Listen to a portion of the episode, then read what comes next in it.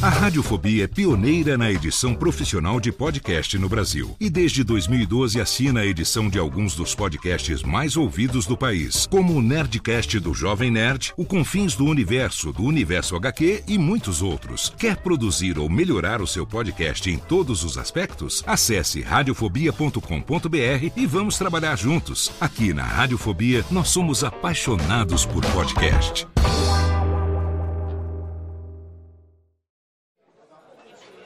Ô amigo!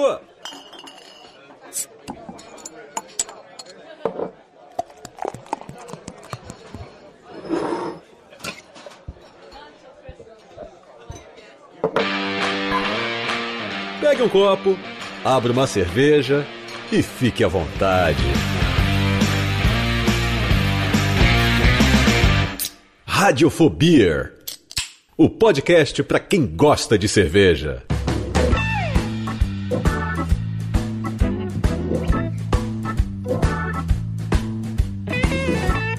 Saudações, ouvinte cervejeiro, ouvinte cervejista! Eu sou Léo Lopes e tá no ar pela Radiofobia Podcast Network. Mais uma edição do podcast para quem gosta de cerveja. Mais uma edição do nosso Radiofobia. Sim, exatamente. A cada duas semanas, trazido até você aqui em parceria com los muchachos, los bandoleros de la cervejaria Juan Calotito. E nós estamos aqui com os dois, essa dupla de bigodones, ninguém menos do que meus amigos John Caloteles. Olá, queridos. Salve, gente. Salve, galera. Tudo trabalhado hoje no destilado, porque apesar de cervejinha ser a nosso querido fermentado, hoje nós vamos falar do destilado pela primeira vez aqui nesses episódios do Radiofobia, desde que começamos, a gente vai falar sobre a importância que uma outra bebida que não cerveja, destilado um destilado teve na história da cerveja, a influência não sei se você aí, ouvinte, sabe, para mim é uma puta novidade. Hoje estou aprendendo demais pelo que eu li na pauta, mas agora eu vou aprender muito mais hoje pelo andamento do papo que o gin tem uma história importante, um papel importante na história da cerveja. E eu sou, quem acompanha lá o meu podcast principal, Radiofobia, principal não, mas o primeiro, é, sabe que eu gosto de um gorozinho também, além da cervejinha. Drinks, é. é, tem um bons drinks, que quem me acompanha nos Instagram também. Sabe que eu tenho um pé ali na mixologia, o famoso bartender de Butex. E gosta de fazer também ali os Beer Nights. E hoje, então, o John e Calote convidaram aqui um cara que sabe tudo sobre gin. Por favor, John, faça aí as honras da casa e introduza a Lies aqui. Com todo é carinho, introduz, ó, com carinho no nosso convidado de hoje, por favor, hein? Hoje, para dar uma dose extra aí de conhecimento na, nessa causa que a gente está falando do gin, ele que, além de cervejeiro, ele também agora é produtor de gin, já tem um tempo. Bom, seja bem-vindo aí, Marcelo Maas, mas conhecido com, pelos íntimos como Shin. Aê, seja bem-vindo. Seja bem-vindo, Shin! Fala, pessoal. Valeu aí pelo convite. Valeu, John, Calote, Léo. Valeu. Bora trocar uma ideia aí. Obrigado por ter aceito, Shin é né? É mixologista também. Shin né? também mixologista, o cara que sabe, o cara que sabe manipular uma colher bailarina como ninguém.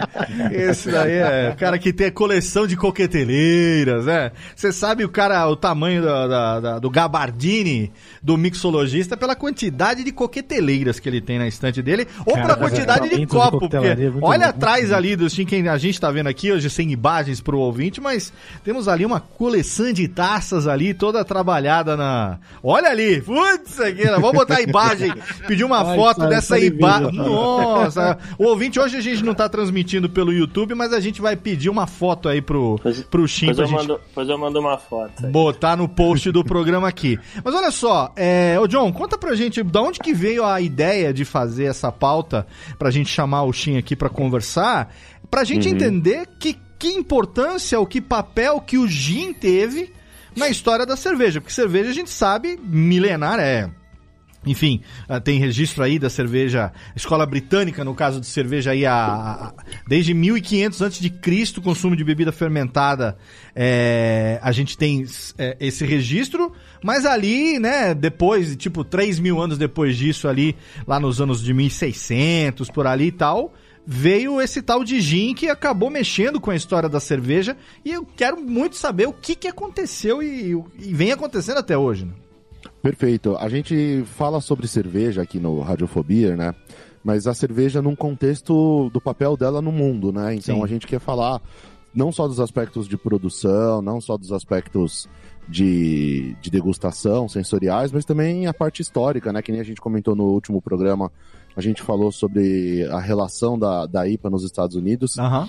E o gin ele tem uma relação direta com a baixa do consumo de cerveja na Inglaterra no finalzinho do século XVII, começo do século XVIII, até o meio do século XVIII, e depois a volta, inclusive, do uso da cerveja como uma forma de você conseguir tratar de um problema que a gente vai falar que o gin trouxe problemas na, no, no século XVIII para a assim, Gin Inglaterra. trazer problemas? Faltou gin, é isso? Foi mais ou menos isso.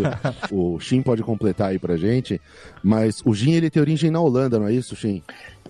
É, então, o gin, né, ele, ele tem origem na Holanda, que ele é, vem- é derivado da genebra. A genebra é um destilado apenas à base de zimbro.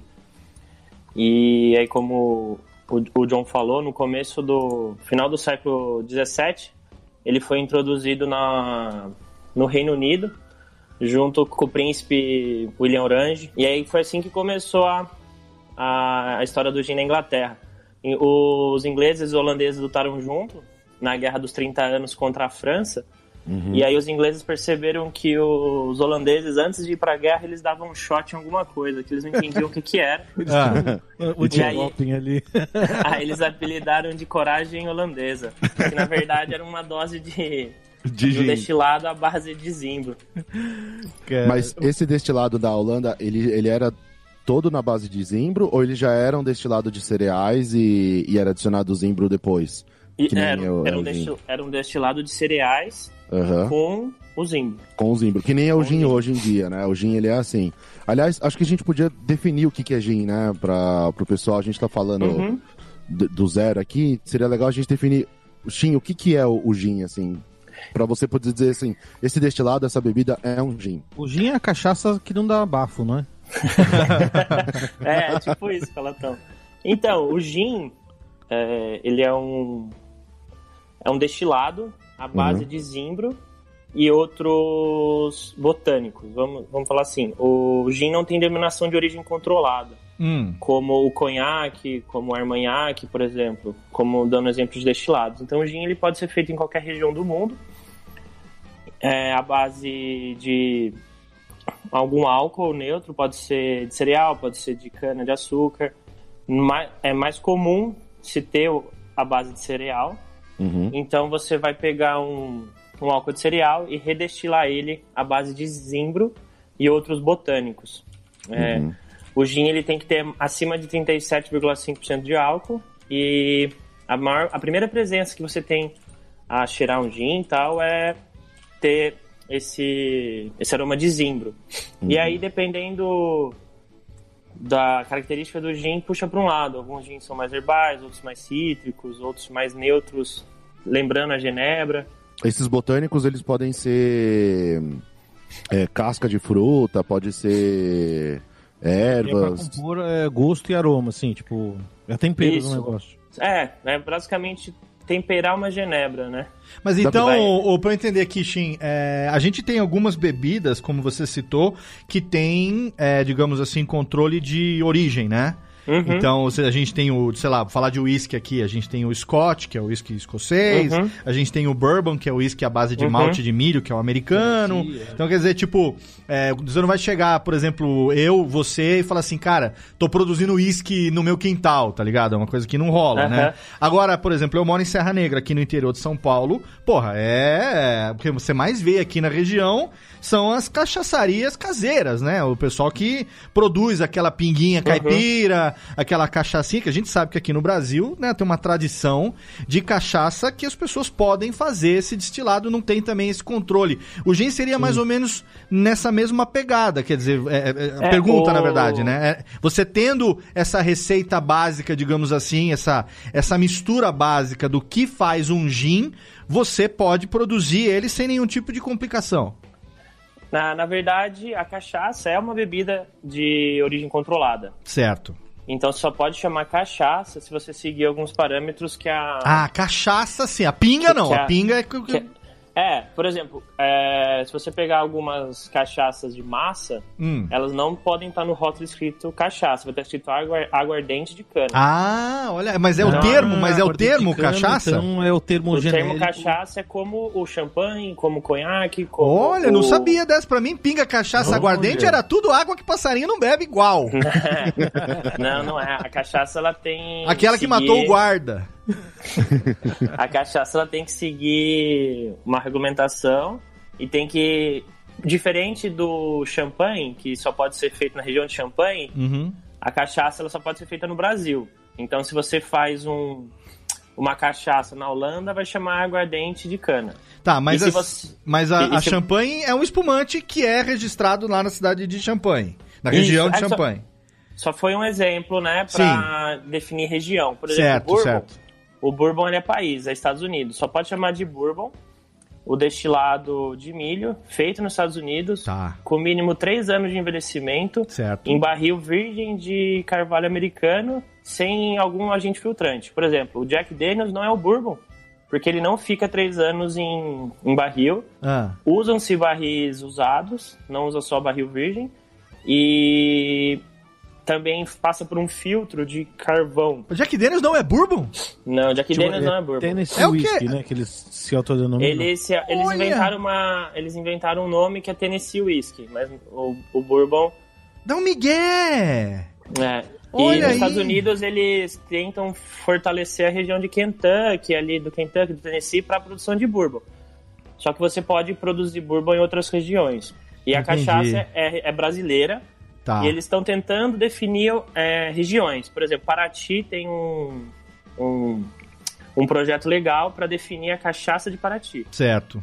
Então, é assim, para se chamar de cachaça, tem que seguir. Ela só pode ser envelhecida em até 700, em tonéis de 700 litros. Tem que ser feita só com o suco da cana. É, não pode ser feito, por exemplo, com melaço, que aí já... O rum é, é o melaço da cana, não é o suco Aham. Tem que seguir algumas regras. E aí agora no Brasil eles estão tentando dar dominação de origem controlada para a região. Por exemplo, Entendi. cachaça de Salinas ser uma dominação de origem controlada, Paraty, cachaça sim. de Paraty ser uma origem controlada. Entendi. Baiano. Mas, a, mas E então aqui, não tem isso. o que a gente faz aqui então, que eu falo aqui na região que o pessoal faz, é o que a gente chama de pinga de alambique, né? Que é, é, a, é a pinga, é o aguardente de alambique, mas assim, Aguar- é, né? Água de alambique. Aí a, a para você poder chamar de cachaça, primeiro você vai ter que Tá, ter um registro no mapa, Sim, sim, que sim, muitas claro. dessas não tem, sabe. e seguir essas, essas recomen- Mas é recomendações. a famosa pinguinha do voo, a pinguinha da região e tudo mais. mas no caso do gin, como é que fica isso? O gin ele não tem denominação de origem controlada, então você pode produzir um London Dry Gin em qualquer lugar do mundo. Tem um Gin é gin festa, né? que ele tem denominação de origem controlada, que ele é é um gin difícil de encontrar, que é o Old Town Gin, É. que ele tem a Até porque pelo dele- nome, né? Onde tá o gin? Ninguém sabe. Onde tá? Ah, Térica, foi boa essa, vai, ó. Chama pra ser nossa aí, Ô, vai. não, essa, não, aqui não tem pra ser nossa, aqui tem o... Onde tá o gin? Ninguém sabe, é difícil de achar, pô. Desculpa, gente, desculpa. Nossa. Eu sou o E- único sóbrio da gravação, o único que fala merda, desculpa, tá? E aí o Old Town Gin ainda é, é- é produzido na, na Inglaterra e é bem difícil de achar, tem poucos. E- O London Dry é o que a gente acha mais, né? É, o London Dry é o... o É o mais comum, É por isso que eu achei estranho, sabe por Dry quê? É um Porque- é uma marca London Dry? É, é um estilo. é um Eu tipo achei de gin. estranho isso porque, assim, aqui em Serra Negra fabricam gin também, eu não sabia. Uhum. E aí no Natal, eu não sei se foi minha mãe ou a mãe do meu cunhado que me deu uma garrafa. A mãe do meu cunhado me deu uma garrafa de gin. É um, é um gin é, diferente porque eu nunca tinha visto. O líquido dele é meio azulado. Ele é meio. Parece um licor de anis, assim. É gin, mas você olha, na- você põe na taça, ele fica meio azul, sabe? Ele- não sei. Você me explica se, o que, que é isso daí. Ele é meio radiativo, assim. Isso é Ah, Césio, não é? Deve ser, cara. Mas aí eu fui ver a fabricação, bonitinho, com a garrafa com barbantinho, uma rolinha e tal. Aí eu fui ver assim, fabricado. Eu falei, nossa, puta, gin foda. London Dry Gin no rótulo, né? Fabricado em Serra Negra, aqui na esquina da minha casa, aqui embaixo, aqui. No... Falei, como assim? London Dry Gin? Podia ser, sei lá, caipira, roça gin, qualquer coisa assim, mas... Da onde que vem isso? É, é, é o estilo? É o que, como que, o, É. o que que você usa pra fazer? Ou como é que Isso, é é? como, é como a IPA. Por Tá. exemplo, a IPA não tem denominação de origem controlada. Você pode fazer uma IPA no Brasil, uma IPA em outro lugar. Certo. Como o London Dry, é o modo que ele é produzido. Entendi. É destilado em um destilador de coluna.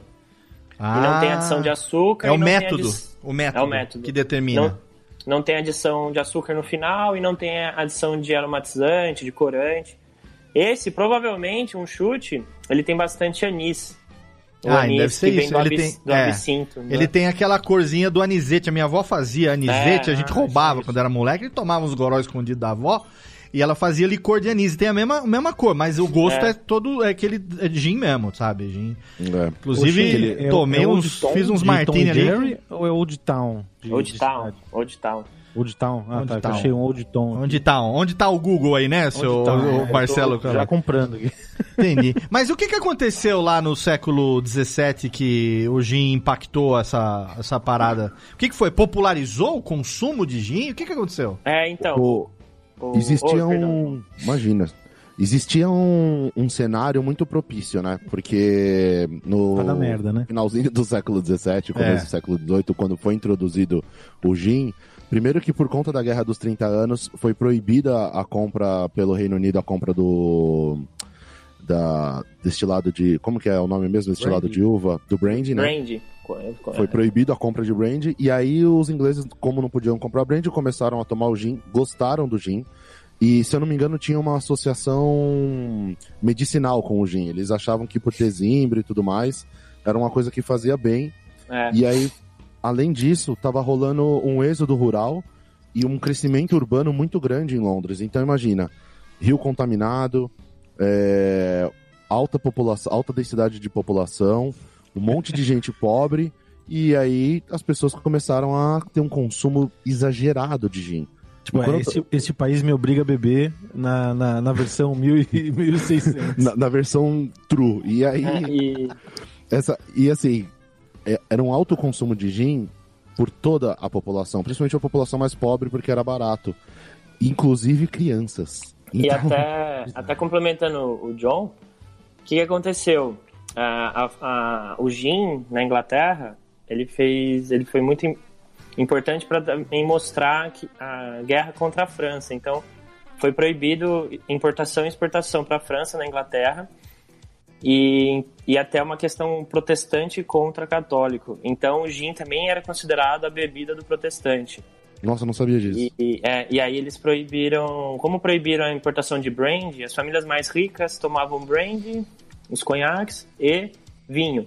As mais pobres, cerveja. Porque ninguém. Água, lá, além de ter gosto ruim, podia, você podia tomar e morrer, né? Sim. Com água contaminada. Era contaminado, Era- claro. Era mais seguro tomar vinho, brandy é, e destilados ou cerveja. Então as crianças tomavam cerveja. Só que as cervejarias eram muito controladas, os pubs eram muito controlados pela coroa. Então o pub era obrigado a ter um lugar para a pessoa dormir, caso ela ficasse muito bêbada. E todo pub tinha que ter um selo da coroa. Então a coroa tinha que ir lá ver se o pub poderia funcionar ou não. E aí, para dar esse boom no gin, o- os Orange fizeram essa. permitiram qualquer pessoa normal, comum, produzir destilado à base de cereal. Então qualquer pessoa podia. Vendia em tudo, né? Produzir gin e vender em qualquer lugar. Então se vendia na farmácia, No curtume, no na padaria. curtume, na padaria, no açougue, onde tinha, começou a se vender. Nessa, nessa época, Vender mulher, mulher podia entrar em pub, será? Ó, boa pergunta, Hum, Boa Calote. pergunta, eu não sei, mas eu Que, sei que porque eu, eu vi um negócio que o, o gin nessa época não tinha também, pub, porque todo nessa época podia beber, e Calote. pra beber cerveja precisa entrar no pub, e o pub não é, não é lugar de mulher. Mas na também. Idade Média não tinha pub, era taverna, era os, né, os, os É, muquifos lá. assim. Ué, não Mas sabe, o, ô, Léo, os pubs já existem na Inglaterra Hum. desde 1600, já existiam os pubs nessa época. Ah, sério mesmo? Inclusive, os pubs de lá, a maior parte tem nomes tipo cabeça de cavalo, Por causa dessa Ó. época. pata de pata de bode. Sim, é, o pequeno, o pônei amarelo, essas porras assim, é. E aí tinham justamente esses nomes e as placas até hoje em vários pubs super antigos lá, as placas são isso, porque as pessoas tinham que identificar o nome do pub que eles iam procurar Hum. por porque não sabiam ler. A população, a maior parte da Ah, população então, era tipo, analfabeta. Um pônei amarelo. Você Então ela viu uma placa de um pônei amarelo, amarelo, ela fala, tá, sei que eu tô no, no pub certo. A gente vê isso naquele filme histórico O Senhor dos Anéis, né? Que tem. Isso. Belo documentário, inclusive. É, um E- belo documentário, sim. eu, eu li recentemente, ouvi, acho que eu li recentemente, que nessa, em 1600 você tinha aproximadamente é, um pub para cada 600 pessoas, a proporção. E hoje a proporção na Inglaterra é de mais ou menos um pub para cada mil pessoas, ou seja, não só tinha pub, como tinha, Tinha muito que hoje, pub, que eram as public houses, né? O pub vem disso, né? De É. ambiente público para todos frequentarem. E, e aí, com esse incentivo da própria coroa, qualquer um produzia gin. Então, o cara. Várias pequenas destilarias foram pipocando ali na região de Londres, na Grande Londres. E as pessoas, às vezes, compravam álcool pronto e faziam, jo- jogavam álcool lá de cereal na banheira, jogavam umas bagas de zimbro, uma, outro tipo de botânico, deixava lá, engarrafava e ia beber na rua, vender. Mas isso não, tem, não tem um perigo barato. também, Shin, de ser, sei lá, do cara tá fazendo um puta de um veneno lá? É, quando, Metanol, né? É, quando começa a se produzir. É, porque- Nasceu um monte de destilaria sem controle e tal, com certeza. Muita gente foi intoxicada aí com, com metanol, né? Que é o primeiro álcool evaporado da destilação. E aí vai, o pessoal vai no. Igual, igual os. os- Quando se produzia uísque na, na lei seca americana. O cara vai pelo cheiro. é isso que eu pensei, exato. Quando É, tá, tá acontecendo ele isso agora. tomando. Agora tá acontecendo isso no México. Por conta da questão agora do isolamento social. é, no México, agora tava vendo noticiário essa semana. O isolamento fez com que caísse a produção de cerveja e aumentasse a produção de destilados é, Caseiros. caseiros. E um monte de Uhum. gente morrendo intoxicado no México por causa de, de goró. É, não, tem- contaminado. Tem que tomar muito cuidado. Se você tomar 50 ml de metanol, morre na hora. Caraca. tóxico. isso, isso tá rolando agora no México. Porra, o Darwin tá, tá pegando forte, hein? Tá, então, então, o pessoal porque não, não tá podendo produzir cerveja por causa do negócio do isolamento, né? É, teve uma queda brusca lá em alguns lugares, povoados principalmente e tal. Pô, tem, é isso aí que você falou, tem nego produzindo o goró na banheira, sabe? Tipo, cara Uhum. misturando as coisas lá e fazendo... Isso porque hoje em dia a gente tem informação e tudo mais, né? É. Imagina em 1600 a galera tomando e falando assim: ah, isso daqui é melhor que água. Tipo, esse gin aqui é melhor que É. água que eu fiz na banheira. Vou dar pros meus filhos, vou beber. É, e, e o gin tinha também esse, esse tom medicinal, né? Porque vocês já ouviram falar das garrafadas, né? Que existem Sim. até hoje. Então era um monte de erva junto com uma- um álcool base. E o pessoal vendia na farmácia como algum, algum remédio, ah, pra dor de estômago, dor de barriga. E todo mundo tomava, né? É, E eu todo falei, mundo mas não, tomava. não, era, não foi piada. Tomava adulto, criança, homem, Criança, mulher. Todo mundo. Isso aqui é bebida democrática, hein? Ah, mas Era- porque ele, e ele era aí- considerado medicação, então, medicamento. E aí, Léo, começou Não, é uma tornar... pergunta legítima minha. Era considerado. é, era. Não, não é sacanagem, eu tô perguntando mesmo. Chegou a ser considerado medicamento ou é porque ele era vendido em farmácia e tal, que tinha essa. Não, ele, ele era considerado como algo terapêutico também. Ele Uhum. tinha funções terapêuticas, né? É Falavam- bom, até porque xixi era melhor do que a água daquela época, né? Então. Não, mas eram umas coisas tipo assim, ah, ele faz bem pra quem tem asma, pra melhorar. Eles nem sabiam que era asma, né? Pra quem tá com problema de respiração, Sim, pra quem tá com problema de não sei o quê. Entendi. Toma o, o gin que serve pra tudo. Entendi. E aí o que que acontece? A população, imagina, é, os primórdios da Revolução Industrial, aquela Londres bagunçada, a galera tomando gin pra caramba, começou a ter problema de. começou a ser um problema de saúde pública e de segurança, porque aumentou. Por conta de todo o caos social, aumentou o número de crimes, aumentou o número de. é, teve uma época, inclusive, o- os homens começaram a ter problema de impotência pelo alto consumo de álcool, as mulheres começaram a ter problemas de Impotência. fertilidade. né? Hum. E aí Cara, a gente é chegou num ponto nível, tipo, a- não, astronômico. extremo, né? extremo. E aí o que que Aí acontece? quando a impotência chegou nas crianças, falando, agora tem que parar esse negócio. Não, uma das preocupações, imagina na época a galera ter essa preocupação. É, uma das preocupações foi porque tava nascendo menos gente do que tava morrendo. E aí começou a ter uma queda na, na população. Caraca! E aí os, os burgueses e com o início dos industriais estavam preocupados que eles não iam ter gente para trabalhar nas, nas fábricas e nas Ah, produções. certeza. As pessoas faltavam ao trabalho. Gente pra trabalhar na- nas fábricas e pra compor o exército, né? Caraca. E, Pô, é, é- é assim, tipo, tá- era liberado ficar bêbado, beber qualquer né, hora. e no auge da, da febre do gin, que isso tudo se chama febre do gin, quando o gin ficou não febre como algo popular, mas como algo de doença mesmo. É, Sim. a- o, o gin era uma droga. E as pessoas chegavam a consumir mais de 3 litros por semana de gin, que dá em torno aí de um pint de gin por dia. Um pint, vamos lembrar, 470 ml. Não, pint novo. inglês, 500 e 600, Cara, é, pint inglês 560 ainda. ml. Putz! Ai, Ô, cara. Léo, e essa Inclusive estatística, exatamente, Vamos essa fazer uma estatística semana da- de febre do gin, assim, vamos, vamos desafio. Uma Nossa. semana de febre do gin. A Ah, gente uma- não aguenta cinco dias disso. Mano, eu tomei um pint ontem de um, de um bourbon aqui que quase que eu acordo trincado. Não tá entendendo. O- E, cara, mas assim, uma coisa que vale ressaltar, é, pelo menos o que eu tava vendo, não conseguem ter registro de qual era a graduação alcoólica do- É. desse gin, né? Ah, tem essa também, né? E, É, então, vocês sabem, acho que é uma história até legal, como surgiu a... da graduação Vocês já- alcoólica? O Léo falou de, de bourbon, né? Que ele tomou um bourbon. E nos- nas bebidas americanas, você percebe, tá escrito proof, ao invés de 50%. Por exemplo, tá escrito 100, 100 proof, 110 proof, 90 Aham. proof. Aham. E hoje, lógico, para importar tal, é, é necessário eles terem o 50%. Mas era assim, tipo, vamos dar um exemplo aí da Roncaloto. Aí quando o Roncaloto ia lá no, no saloon, nos Estados Unidos, ele chegava e pedia, ó, eu quero uma garrafa aí de, de whisky. Aí o, ele, o, o dono do bar dava a garrafa pra ele, ele jogava a garrafa na mesa, que era de madeira, e pegava um fósforo e acendia. Se pegasse fogo, tinha 100 proof, que era 100% proof. 100% proof. E se não pegasse fogo, não tinha 100% proof, então ele não pagava. Tipo, Aí ele ia pra é, outro assim, bar. é, é- é um jeito bonitinho de falar, é inflamável. Tipo, pode. É. Então, o que que- aí que, que entender, foram entender depois, né? Que acima de 50% pega, Pega fogo. fogo, né? Flamba. Então aí depois era só assim, pegou fogo era 100 proof, não pegou fogo não era não prestava, mas podia ter ali 70% de álcool nessa, nessa bebida, 80. Podia ter muito mais do que os 50%. Podia Mas esse, que esse, 50. oxe, esse proof é de prova mesmo? Proof? De- É, pra, tem que provar. É de provar, tá? É, tem que tá. provar que Ele é é, testado, e aí- testado e aprovado. Ele foi, foi, fez a prova do FORF. É, e aí ficou. Nos Estados Unidos hoje as bebidas.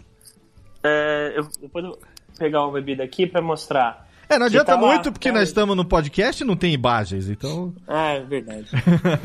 Pode falar que tá mostrando agora que as pessoas vão acreditar. Ó, É, é por tá isso que mostrando. o Calote grava nu, porque não tem imagem, o Calote grava nu todos os episódios. É por isso. É, ah, agora eu entendi porque ele tá sem camiseta. Mas, é, mas a- é legal, é legal a que assim, o, o que a gente fala aqui, a gente deixa um link no post que pode remeter a uma imagem, alguma coisa que a gente posta lá na nossa fanpage lá do Não, Radiofobia a no Facebook. proof, é muito bom. Não, com Pega certeza. fogo. Com certeza. Agora, é... Mata a Covid. Isso aí, o, o Shin, que você tá falando, depois do, do Bourbon, ele acabou virando o que? Referência de teor alcoólico? Como que isso acabou se transformando no que é hoje?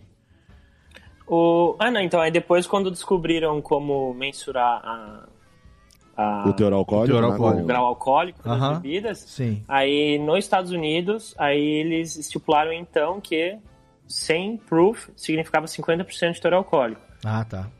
Então, por exemplo, eu tenho aqui alguns, alguns bourbons que são os, os white dogs, né? Que são os aqueles bourbon que eles faziam no- na- durante a lei seca, que eles não davam tempo de você envelhecer. Então o cara destilava o bourbon, dava para os bootleggers, que eram aqueles caras que tinham que iam na destilaria no final da noite, no começo do amanhecer, pegavam uísque e saíam correndo para a cidade. Que é um é um uísque branco, sem envelhecimento, e aí tem. E aí depois que conseguiam distribuir, as pessoas envelheciam, colocavam um pouco de água e, e pra, pra dar uma, uma melhorada. Pra ficar mais Tenho tra aqui tragável, né? Com. Mais tragável. Tem whiskies aqui com 140 de proof, 120, Caraca. que é horrível tomar. E foi feito assim hoje. 140 né? Proof. em 29. 140 20, proof é né? 70% de teor alcoólico, né?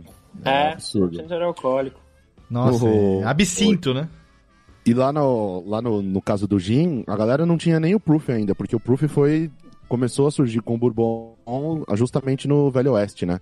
Então, lá na- no gin no, no século XVIII, a galera tomava e não fazia a menor ideia do teor alcoólico. Poderia ser 70%, 20%, não tinha como saber.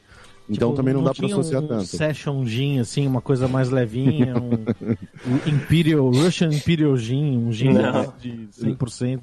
E aí o que que acontece? Isso se tornou um problema para pro, os governantes, né, para coroa, porque você tinha um ambiente totalmente inóspito, com as pessoas com alta taxa de criminalidade, baixa taxa de natalidade, doenças venéreas começaram a proliferar muito mais, porque as Jogos pessoas ficaram muito mais promíscuas. time, assim, um negócio... É, virou. Londres ficou um grande jogos universitários. E aí, as pessoas. Aí o que que acontece? Por conta disso, a coroa teve que proibir o gin. Primeiro ela veio com o primeiro gin Act, que foi de 1736, não é isso, Shin? Isso. É. E aí, nesse primeiro ato, eles começaram a controlar né, melhor a, a produção e distribuição de gin.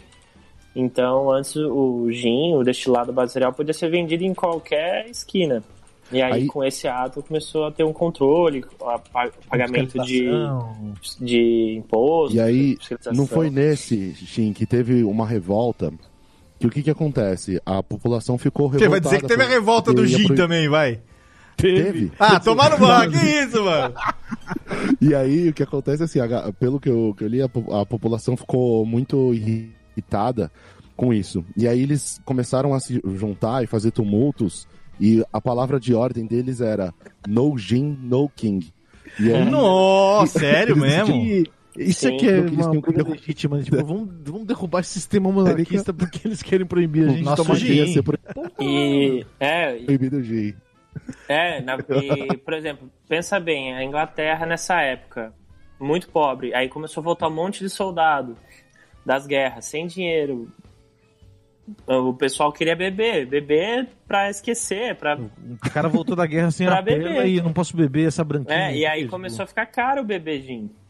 E, e aí ele começou E aí a a galera ter ficou na essas revolta. Como é manifestações. que você vai dar gin para suas, seus E filhos foi, se você não se, se tá caro, né?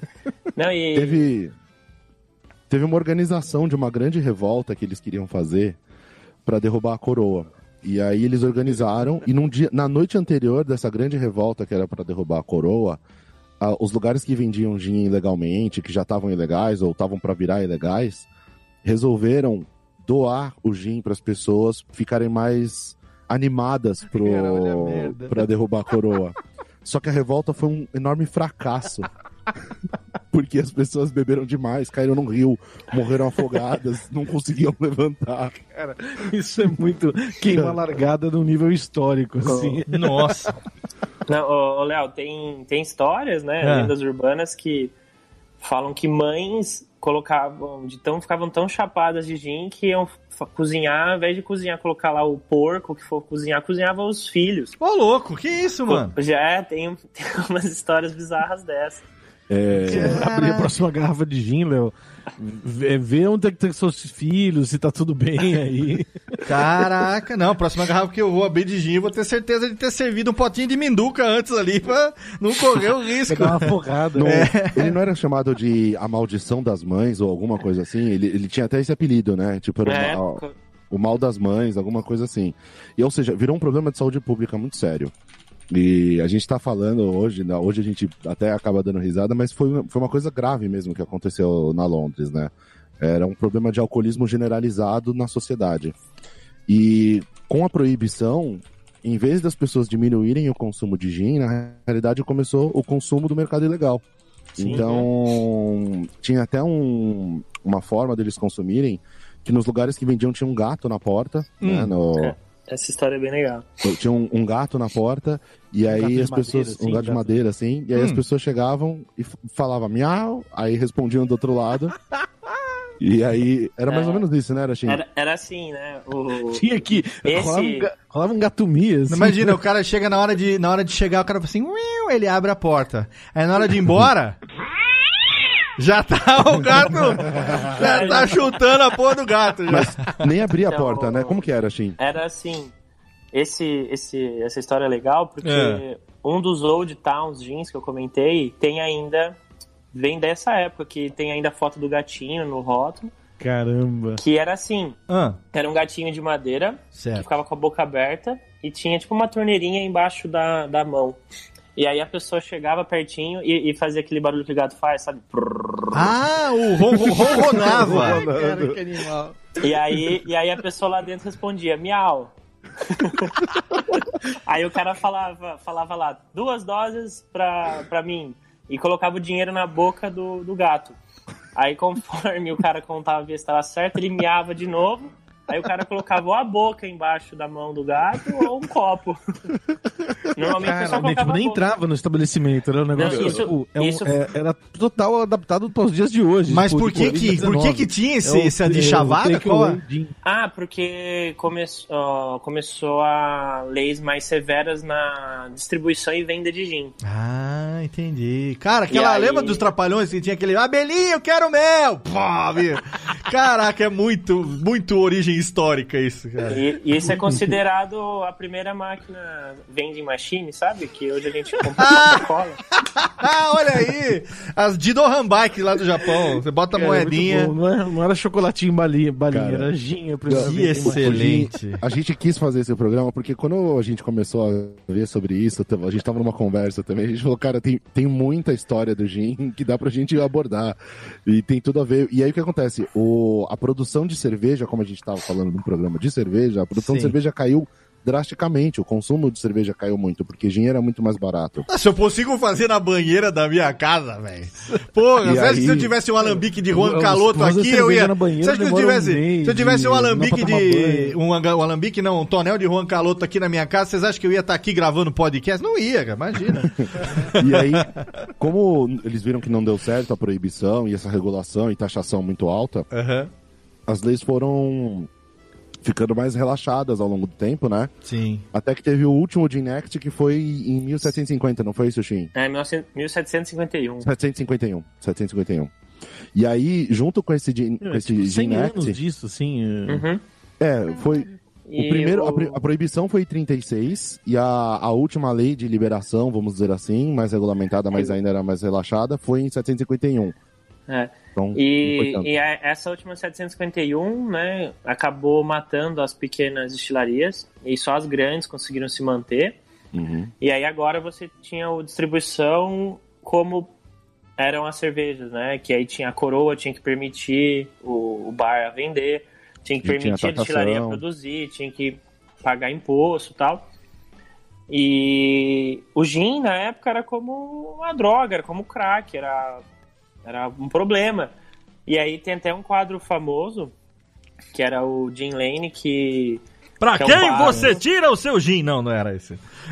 que, que mostra, mostra como foi a febre do gin. Ah, um quadro pintura. Achei que fosse. Uma um- pintura. Ah, entendi. O- é muito legal, é uma gravura. É uma gravura, né? É, o- a coroa encomendou duas gravuras, né? Uma é a Jean Lane e a outra é a Beer Street.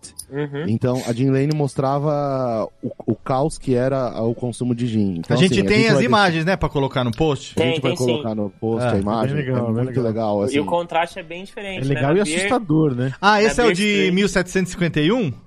Isso. Ah, eu, Isso. tô vendo aqui, tô vendo. Come- começou a, o governo começou a incentivar, né?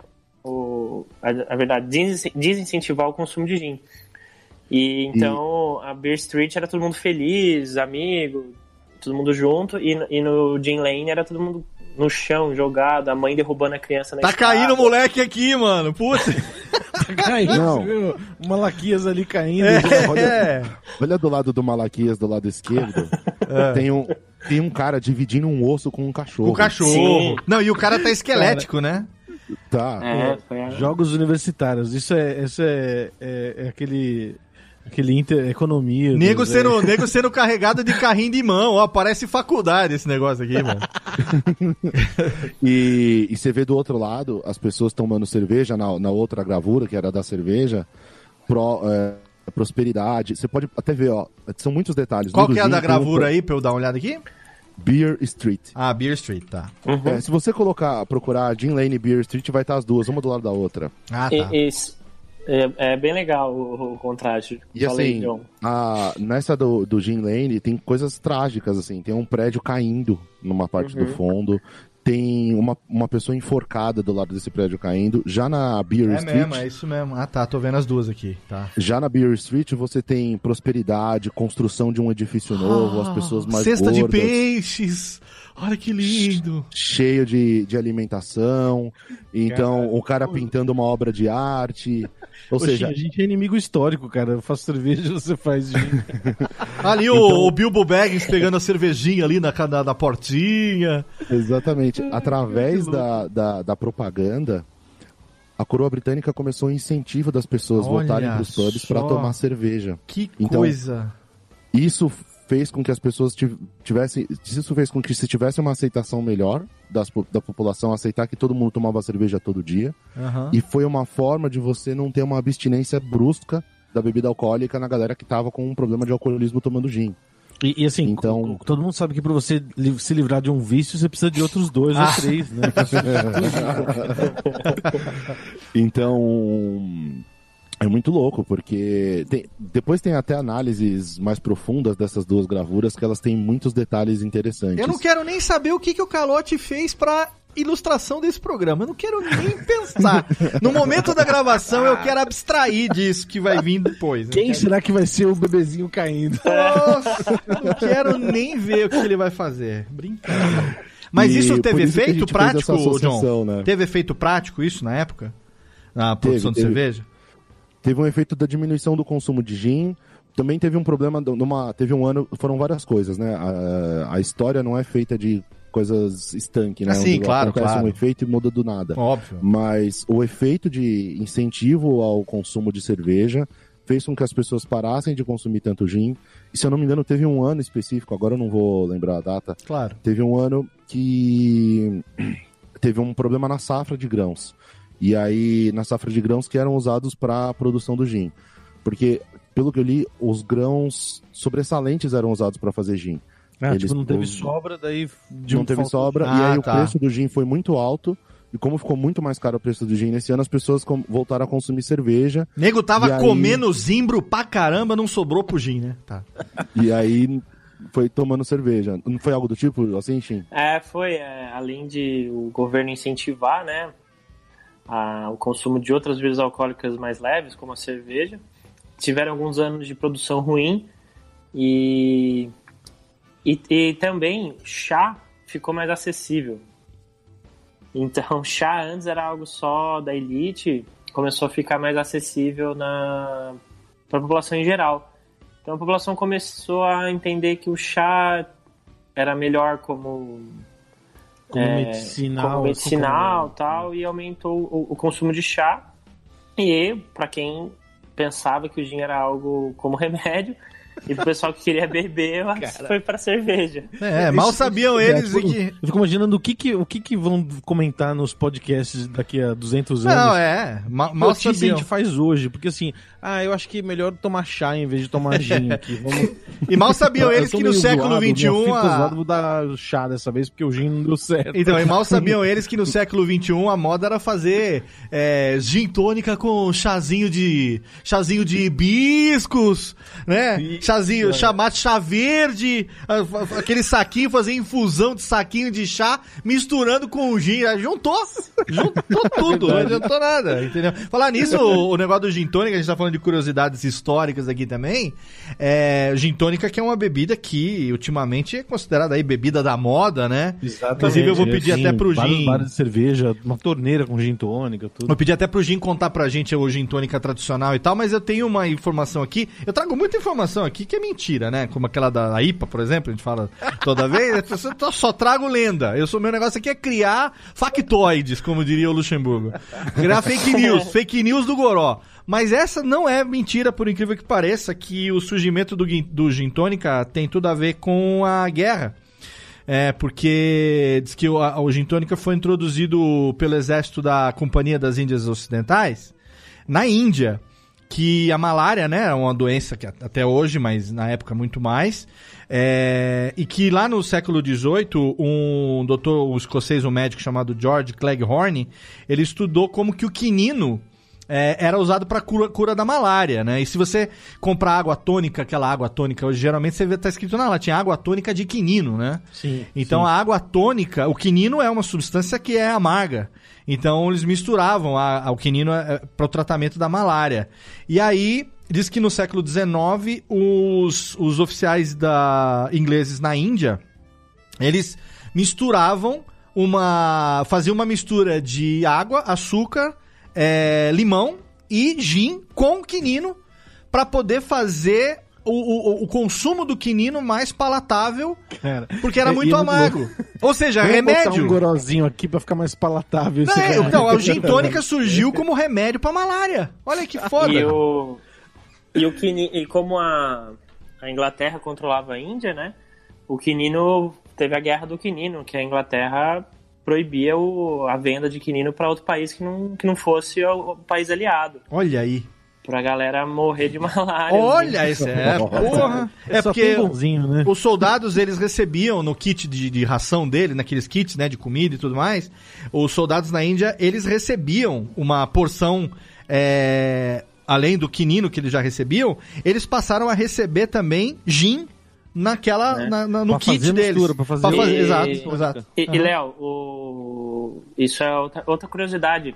Na, na Inglaterra é muito comum o oficial, o, o marinheiro, tal, desde sempre receber o TOT, que chama, que era uma dose de bebida alcoólica, para ele, por dia, para ele Sim. encarar aí o, o desafio do dia. Então, antigamente... Keep calm and drink your shot, baby. Na É. época do o, o marinheiro, o cara chegava pro. Muitos, muitos marinheiros do, de, de escalão baixo, que, que eram pessoas que estavam na rua ou presos, chegavam, ó, você quer beber um- uma dose de destilado por dia, comer alguma coisa e, não e deixar de ser preso? Ah, cara, quero, então beleza, você é marinheiro agora. É. Aí, deixa- aí o cara virava marinheiro lá de baixo escalão. Então os- o exército inglês sempre foi acostumado a beber um destiladinho. A gente não chegou a falar aqui que ao longo da história vários é, exércitos e tudo mais recebiam, lembra de uma, uma quantia de cerveja diária para poder para poder tocar o barco? Tinha Sim, também. Né? Aliás, tem um, um, um gin bastante famoso. Aqui lá moeda Brasil de tal. troca. Tanto é que eu tô aqui fazendo podcast recebendo em João Juan Caloto. Cara. É melhor moeda de troca impossível. Pra aguentar. Nossa, com certeza. Viu? Mas ô, não adianta você ir lá, tipo, no mercado hoje comprar uma água tônica de quinino e tomar e falar, ah, que amarga, porque hoje em dia não é a mesma coisa. Não, Antigamente não, Tem tinha. açúcar é- pra é- caramba, era né? muito mais quinino por causa da malária, tanto é que hoje em dia não é mais. Não adianta você encher o cu de água tônica e querer ir pra floresta, pro, pra Amazônia colombiana lá, que não vai adiantar nada. É outra, outra época. É, Mas. tipo tomar Novalgina, assim, um, Outra- beber metiolate com uma- um shotzinho de gin. Outra curiosidade, é, tem uma marca famosa de, de gin, pra ver que tem essa ligação direta com forças armadas e forças policiais É gist? É gist? Não. No Beefeater. o, o gin Beefeater e é nada mais do que comedor de carne, porque Beefeater era a Beef forma eater, que o- é. os soldados da coroa eram pagos com carne e também com, com gin. Então, Olha só! por isso que se chama É. Beefeater. É, Não é é, isso, é referente ao, churra ao, ao churrasco, não, ao soldado, então? É, né? Não vê na garrafa do Bifita que tem o, o soldadinho clássico? É o comedor Olha de só. carne. Olha aí. É o comedor de carne, Beef Eater. Olha que legal, eu adoro essas curiosidades assim, adoro. Essas... Ô, Gin, E- ô, ô, Gin, ô, Gin, ô, Gin, chama do Shin de Gin. É. Ia, ia, tá- tava ah, faltando a hora, né? Tá febre do Demorou até a febre do Shin. Olha que louco. Com esse- esses atos do GIN que foram começando a ter, ter resolução, isso foi justamente aí depois de 1751, que foi o último GIN Act que teve, né? A última lei que deu uma regulamentada, mas era já mais branda, enfim. o- e tiveram essas ações mais de propaganda para aumentar o consumo de cerveja, foi o começo da Revolução Industrial. Até então, as cervejas, que eram muito tomadas na, na Inglaterra, no Reino Unido, eram as cervejas pretas, porque no processo de fazer a malteação, não tinha muito controle de como tostar o malte, se você deixava o malte mais tostado ou menos, era tudo muito tostado. Então Era você só tinha. cor que deu errado, né? Era tudo. né, na realidade era tudo cerveja preta. Então, Uhum. na Inglaterra se faziam as porters e na Irlanda faziam as stouts, né? E depois a gente deve ter um programa falando só da escola inglesa mais a fundo, né? Aqui passando uma curiosidade interessante, que o que, que acontece? Com o advento da Revolução Industrial e o uso do carvão coque controle do forno melhor, dos fornos que foram, foram criados, Uhum. deu para ter um controle da, do, da tosta do malte. Nesse controle da tosta do malte, a Inglaterra tentando fazer uma, um malte mais claro, que nem era feito na República Tcheca para o malte Pilsen, a Inglaterra começou a fazer o malte pálido, que é o malte pale. E Certo. aí surgiram as pale ales, que são as cervejas pálidas, mas que são a resposta da, das cervejarias inglesas para a cerveja que estava sendo muito famosa, que eram as cervejas da, da República Tcheca, que estavam fazendo uma cerveja mais clara. E tudo isso por conta da Revolução Industrial, ou seja, vem na sequência do término do alto consumo de gin, as cervejas deixaram de ser tão tostadas e passaram a ficar mais claras e, consequentemente, mais leves, né? Ah, E por isso que no Game of Thrones já não tem mais gin, né? é, da, da, da malteação ficar mais definido, né? E daí definir mais os estilos ingleses também, né? Não ficar só uma coisa é, mistureba lá de quatro estilos gerais, mas começou a ter estilos e subestilos dentro do, do- dessa dentro da escola britânica, né? E que nem a gente fala que normalmente o cenário histórico que cria estilos, é, escolas cervejeiras, né? Aham. Isso qualquer movimentação cultural. É o cenário ge- geo- geossocial que você tem ali, né? Então, nesse, nesse caso, como a Inglaterra estava com é, a líder na Revolução Industrial e, e ela tinha muito avanço nisso, ela controlava muito bem esses processos industriais de malteação. Então, não à toa, os- a escola inglesa ela é a escola mais é, o que mais a estrela na escola inglesa vamos dizer assim. Não são os lúpulos como é- são das cervejas americanas por exemplo. Não é uma questão de leveduras que nem nas, na escola belga mas são os maltes. As cervejas inglesas são conhecidas por serem mais maltadas por serem cervejas que têm uma, uma concentração mais forte de malte. E uma, uma presença né, sensorial e uma, uma curiosidade muito legal, até estava falando com o Calote hoje, que isso se reflete inclusive nos conflitos. Como a Inglaterra sempre teve em conflito com a França, uma, da- uma resposta do- dos ingleses para os vinhos que eram franceses foi justamente fazer um vinho de cevada, que é um estilo inglês super conhecido, muito mais alcoólico de cerveja, Caraca, que é a tal da barley wine. olha aí, olha que Tipo, coisa. a, a rivalidade com os franceses enalteceu o gin, daí depois, quando abaixaram o gin, precisavam da, da cerveja para ser um mal menor para a população. É, a rivalidade também cunhou uns, uns estilos, é muito louco isso. Caraca. Eu falei no meio, mas eu acabei interrompendo. É por isso que naquele outra série histórica chamada Game of Thrones não tem mais não, não tem mais gin, né? Só tem ale, eles só tomam ale e vinho, né? E a água não tem também naquela porra. Ninguém toma água. Oito temporadas daquela merda só tomam ale e vinho. E gin É verdade. passou batido. Ô, ô, ô Shin, agora eu queria saber um pouco é, da, da, da sua produção de gin, né? A gente brincou aqui dizendo que era a, é Gist que se pronuncia mesmo, a, a marca? É, Gist. Gist. Eu vou falar. Gist, é. Vou falar um pouquinho do nome. Ah, Gist, e, em inglês, né? É, é, é um, é um tipo de vegetação que dá no norte da Holanda. E Certo. a Holanda foi um dos países, né, que teve a origem do gin. E É, Gist coragem holandês, coragem. e Gist holandês significa força vital, força de espírito. Olha aí. E legal. o nome vem daí. Ou E- seja, vamos beber, vamos beber febre do gin. Olha aí. É, e, e aí o gin, né, nesse, né, é, é um London Dry. Força é Vital? Se for na tradu na- pela tradução portuguesa, então, o gin japonês podia chamar Kamehameha. Olha aí. Excelente. Porque a tradução, né, da, da, da- da- do por- português de Portugal é Força Vital! Né? Aquela... Ô, ô Léo, você sabia que destilados, no começo, a galera não dava nome, é, não tinha exatamente o nome destilado. Só dava nome do outro hoje. lado, né, John? Era Aquavita, era a água da vida. Uhum. Ah, Aquavite. Whisky é isso também, né? Água Aquavit, né? vital também. Aquavit, é. Água da vida. Caraca. Caramba. E da onde que veio a ideia, primeiro, de produzir o Shen e, e assim, enfim, quando que você começou, quanto tempo faz? Dá- Conta um pouco É, da história então, pra nós. Eu, eu sempre gostei de estudar sobre bebidas, né? E aí desde... Estudar. Estudar. Um jeito bonito de isso é pra família, né, que tá ouvindo. Ah, então, sim. esse- esse- muito. Eu sou o é nerd, o jeito- o nerd destilado. É, assim. Esse é um jeito bonito de falar que desde, desde criança eu gostava de beber. É, sim. E, Desversa, desversa. e aí eu comecei a, a, a estudar, a buscar entender. E eu fiz alguns cursos lá na, na ABS. Uhum. E na ABS eu, eu conheci um, o Irving, que é um grande nome aí do, do destilado no Brasil. Infelizmente ele faleceu ano passado. E aí conversando com ele, falando de gin, da produção, tinha interesse de fazer gin. Eu, eu vinha da... eu- a gente tinha uma marca de cerveja. eu- aí eu falei, não, eu queria começar a produção de gin e tal. E aí ele foi me assessorando, me ensinando a produzir, como fazer, me ajudando. E aí eu cheguei nesse gin que é hoje, que é uma que foi uma, uma versão que a gente fez, que ele é orgânico. A gente fez em Cigano em parceria lá Ah, com. Uma, com uma fábrica no Rio Grande do Sul. Bacana. Por enquanto é cigano. E aí eu uso nele cinco botânicos: zimbro, cardamomo, casca de laranja, funcho e lúpulo.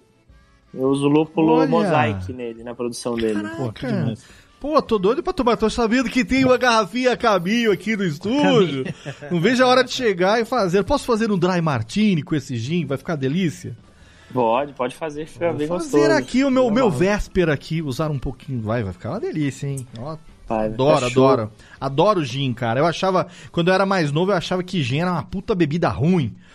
Aí depois você vai ficando velho, você vai tendo seu paladar, a, a- a- vai, vai... Não é que você vai ficando cachaceiro, não é isso, mas seu paladar, ele vai dando uma apurada, digamos assim, né? E Sim, né? quando eu comecei a também a me aventurar pelo mundo dos coquetéis, eu, eu, eu descobri como que o gin era uma bebida versátil e o quanto que ele era utilizado e estava em muitos coquetéis que eu tomava e não sabia, como o Negroni, que é um dos meus É. preferidos, o Dry Martini e tal. Então, O, o gin é a bebida que tem mais coquetéis na Associação Internacional de, de Bartenders. ah, é, Tipo, é mais obriga- versátil. garrafa, é o destilado que o que, gin é o mais versátil. É, o gin é o mais versátil. garrafa obrigatória no, no, no, no bar de qualquer é, de qualquer mixo bartender iniciante, alguém que tá Uhum. começando nesse mundo dos drinks aí, eu sempre recomendo primeiro uma garrafa de gin, uma garrafa de, de, de bitter, né, um Campari, né, um cinzano, pra você ter um básico pra começar o Negroni.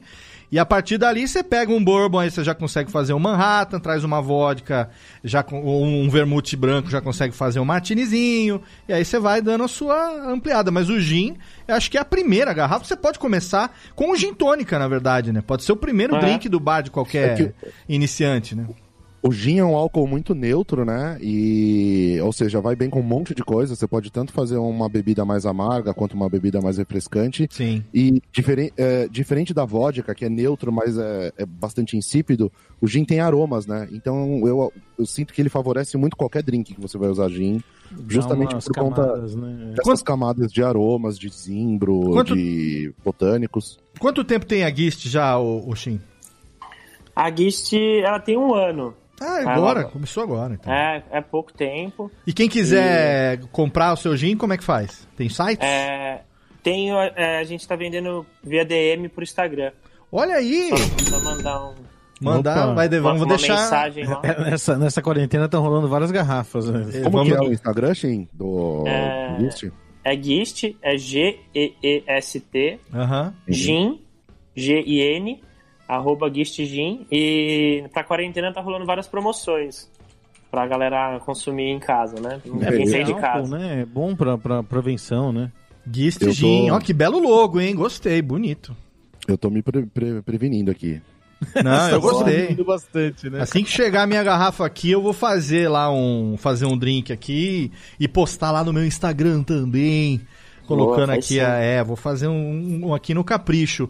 Cara, olha, eu acho que tem mais alguma coisa na pauta que a gente não abordou, John? Porque esse programa agora a gente tá com, com a retomada do ritmo de festa que balança o coração, a gente tá recebendo muito feedback legal pelas redes sociais, o nosso Instagram, tanto do Radiofobia quanto da Juan Caloto, tão agitadíssimos lá também. O programa Sim, que a sim. gente fez passado sobre é, as American IPAs com o velho foi um programa, acho que, pô, recorde de download até agora, teve uma repercussão excelente também. O velho manda benzão, né? Enfim, e a galera comentando muito sobre o quanto ele foi informativo, né? É e divertido ao mesmo tempo. E a gente tá tendo muito feedback. Então, a gente tá vendo que daqui a pouco a gente vai ter que começar a abrir também aqui no Beer um, um bloco de feedback, de recado, do que que tá rolando e tal, pra colocar É- isso é em, algum, verdade. em algum momento. É, mas antes de entrar nessa do, do recado, que a gente tem algumas coisas pra falar aqui agora, inclusive do crowdfunding que não acabou ainda, esse sucesso total. Tem alguma coisa na pauta legal que a gente deixou de abordar ou a gente pode passar lá a régua? Acho que a gente pode passar a régua, falamos bastante coisa legal. Eu adorei, Me cara. muito. Nossa, Eu quero uma- demais. imagina. Quero relação, mais. né, do mundo do gin, o- é quase uma gangorra, né? A, a mercadológica, assim, ah, sobe o gin, cai a cerveja, daí tem que combater o gin, então sobe a cerveja. Cara, Hoje em demais. dia os ingleses podem sentar todo dia no pub sem ser criticados, porque essa cultura de beber cerveja todo dia é, é, é é res- resultado de, de prosperidade. Tipo, é muito louco isso. E uma coisa legal que eu acho que a gente está trazendo aqui, que era um dos objetivos quando a gente criou né, o, o, o Beer, quando, quando concebemos né, o programa, foi exatamente o fato da gente sair daquela coisa só de cervejeirinho fazendo punhetinha, falando de cervejinha, né? A gente está extrapolando esse universo, trazendo informação, inclusive eu não sabia com o quanto é, é- é- é- é- movimentou a história, a economia também, a revolução industrial e tudo mais, é, essa questão do- da bebida, né, né, a gente pô, trouxe esses fatos históricos que, puta, é interessantíssimo isso, cara. E, e sério, sério mesmo, A relação assim, entre as bebidas, o universo das é, bebidas. né? exato. E assim, modéstia às favas, eu nunca vi ninguém falando sobre isso nos podcasts cervejeirinhos aí, sabe? Vai ver proibido e a gente vai ser preso, né? É, tudo bem, mas até aí, então, se- sejamos os primeiros a irmos pra cadeia por isso. Não há problema nenhum, até nisso seremos pioneiros, olha aí. Mas, ó, então é o seguinte, é, antes da gente também encerrar e despedir do, do Shin, é, John, tem recadinhos aí que eu sei que você já separou pra gente aqui. Vamos falar primeiro do crowdfunding, porque que ponto que a gente tá, hein? No momento da gravação desse programa aqui, a gente já bateu 200 pursa? Já bateu, né? Já, já passou. 235%. Ah, que delícia? É, isso na- no momento da gravação, né? Esperamos que aí. continue subindo, a galera tá, tá aderindo legal. Batemos a meta, dobramos a meta e não sabemos aonde vai parar essa meta. Exata. Mais de 600 pessoas desavisadas. Calma aí. Exatamente. No dia. O, é, esse programa vai ser publicado no dia. Esse programa tá indo ao ar nos, exatamente no dia 15 de junho. Hoje é o penúltimo dia, não, antepenúltimo dia do crowdfunding, então ainda dá tempo de participar. Ainda tem Corre estamos na reta finaleira, finaleira. E já, ah, já dá pra cravar aqui que vai rolar, vai rolar brinde extra. É, vai a gente fez uma bolacha de corino. Putz, bolachinhas, delícia. e, Excelente. pô, o negócio tá, tá crescendo, vamos, vamos, vamos dividir com todo mundo. A gente Pô, vai, vai acrescentando. Se, se bater é, mil e, 1.500%, a gente vai dar um carro zero quilômetro pra cada colaborador. Cara, não fala isso, vai que bate. Pra cada colaborador, é João e Calote, os dois, Não, né? eu falei se funciona, ou que carro que é. É um pra, não, é pra cada colaborador, no caso da empresa, que são só vocês dois. Até aí, tudo bem. É, aí tudo bem. Deixar bem Gostei. explicado isso daqui. Então tá lá ainda, catarse.me barra é, Juan Caloto, pra você, aproveita que tá terminando, mas ainda dá, enquanto tiver no ar a campanha, ainda É a dá última tempo. chance, hein? Última chance de você ir lá. Eu já garanti pra mim pelo menos du é, duas dúziazinhas aqui, né? Uma dúziazinha que eu Oh. comprei, uma dúziazinha que vou receber aqui na minha residência. Estamos Então- pintando as placas, Ah, pintando é? a carinha do xerife. Exatamente. Karina os Cristina. últimos detalhes. Karina Cristina doida pra invadir ali as geladeiras Brasil afora. Então vai lá e garanta, porque ainda tem ali várias faixas ali que você pode garantir o seu El Retumbante Retuerno de Karina Cristina no crowdfunding para salvar o Juan Caloto. O Juan Caloto já está programando um porre homérico quando isso acabar. Estamos sabendo já.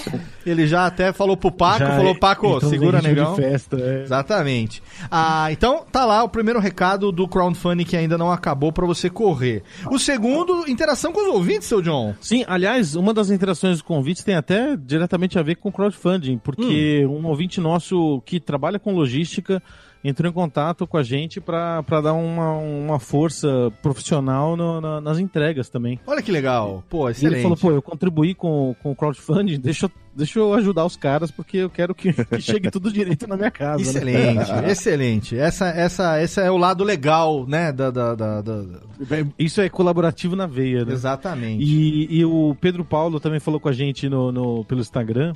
Uhum. Ele, ele falou que é um ouvinte assíduo do Radiofobia. Olha aí, valeu, E- Pedro Paulo. ele tava querendo ouvir mais sobre escola, cervejas irlandesas, né? A gente aqui passou rapidinho sobre algumas características gerais de escola britânica, mas a gente vai fazer um programa específico de, de escola inglesa, porque é, uma das cervejas mais famosas da escola inglesa também é irlandesa, né? Sim, Então, com certeza. Vai ser, vai ser, vai ser legal esse, esse, esse papo. Boa dica do Pedro e um salve aí pra ele. Continua ouvindo e lavando a louça, ouvindo sobre cerveja. Não, com, com certeza, lembrando que você pode interagir com a gente. É, eu acho que o mais é, legal tem a nossa fanpage do Radiofobia e da Juan Caloto lá no Facebook, mas acho que a gente é mais ativo é, no, nos Instagrams, né? Então, no Instagram, Sim. arroba Juan Caloto, arroba Radiofobia. Eu também lá, arroba Léo Radiofobia, tô lá interagindo com o pessoal no dia a dia também. E aí a gente pega esses feedbacks e traz pra cá. Então você pode mandar lá a sua foto, pode marcar a Juan Caloto, que eles estão sempre replicando também ali nos stories, a galera que É, tá é. tomando os rótulos ali. É só lembrar de marcar na foto ali, arroba Juan Caloto, arroba Radiofobia. É, e pode dar a sua sugestão, como fez o Pedro Paulo agora, sua sugestão de tema, é, sugestão de convidado, se você conhece alguém que você quer indicar pra gente poder conversar sobre determinado tema. E você tá percebendo aqui, não é especificamente sobre cerveja, que nem hoje É, a gente teve aqui. Né? É um ótimo exemplo de como o negócio é amplo, né? Tipo, Exatamente. conversar. A, a, a cerveja é só o ponto de partida, né? Exatamente. Como nós tivemos hoje aqui, então, Técnica, por favor, aqui, dá aquela a viradinha na trilha aqui pra nós, faz gentilezas. Cadê? Não, essa aqui, ó. Essa aqui. Trilhinha de encerramento, programinha delícia, mais um Radiofobia pra você. Terminando nesse exato momento aqui, hoje todo trabalhado no Shin e no Jin ao mesmo tempo, né? Exatamente. Nós estamos aqui. Quero agradecer então a presença do nosso convidado. Alguns dizem que a mãe dele conhece ele como Marcelo, mas a galera nas interwebs conhece ele como Shin. E ele tá aí, o dono da. Do, como é que se chama, hein? Cervejaria faz cerveja, cachaçaria faz cachaça. E a que faz gin o quê? Ginja, ginjaria? Pô, boa pergunta, hein? A ginjaria, vamos batizar sabe, aqui. É ele que é o É dono, o dono da ginjaria Gist. Olha aí, há um ano no mercado. Acabamos de batizar. Ginjaria. Primeira, a primeira gin, ginjaria do mundo, né? Primeira ginjaria do mundo, exatamente. Está tudo para ser a maior do Brasil. Tá aí, Gin, é, Gist Gin lá no. no... No Instagram, Instagram. para você poder acompanhar. E então, pô, quer deixar mais algum recado, mais algum link, mais alguma coisa? Shen, é você, o espaço é todo seu, velho. Obrigado. Cara, eu, só, eu queria agradecer aí, agradecer o o Léo, Radiofobia, e agradecer o John e o Calote, meus amigos, Mua. e.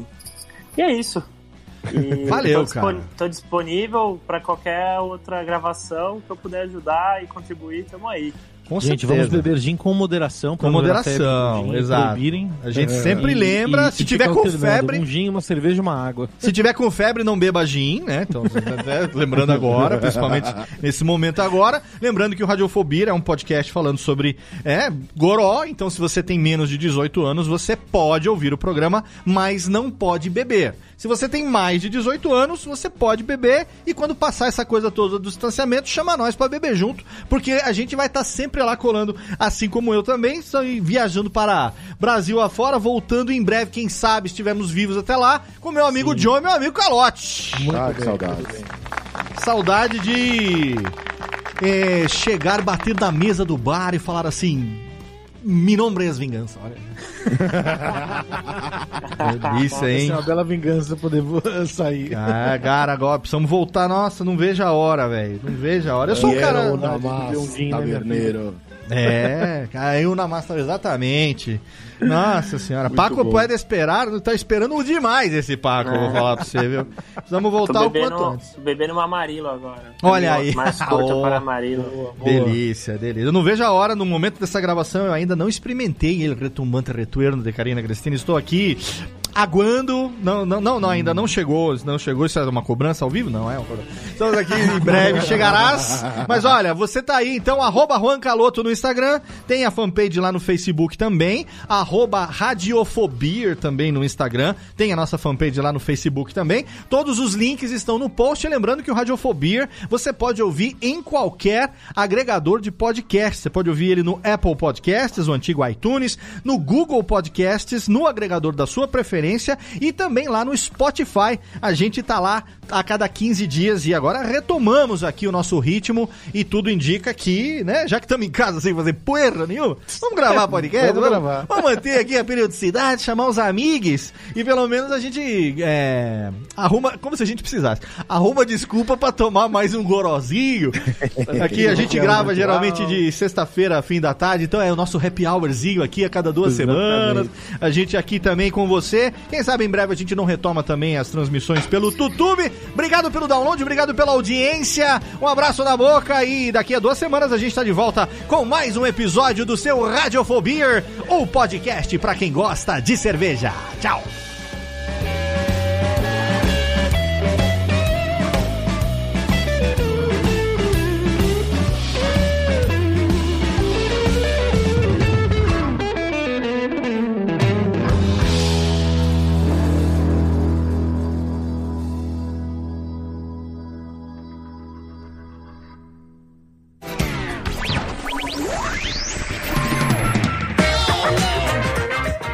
Podcast foi publicado pela Radiofobia Podcast Network.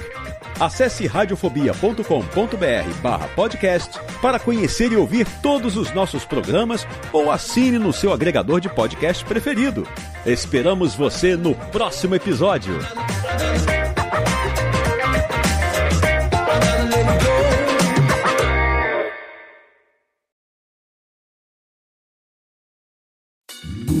Oi, eu sou o Antônio Viviani e quero convidar você a ouvir o nosso podcast Voz Off. Desde julho de 2017, eu e meu amigo Nicola Lauleta temos o prazer de conversar com as grandes vozes do rádio, da TV e da publicidade do Brasil e trazer suas histórias até você. Se você, como nós, é apaixonado por locução, acesse vozoff.com.br e acompanhe nossos episódios aqui na Radiofobia Podcast Network.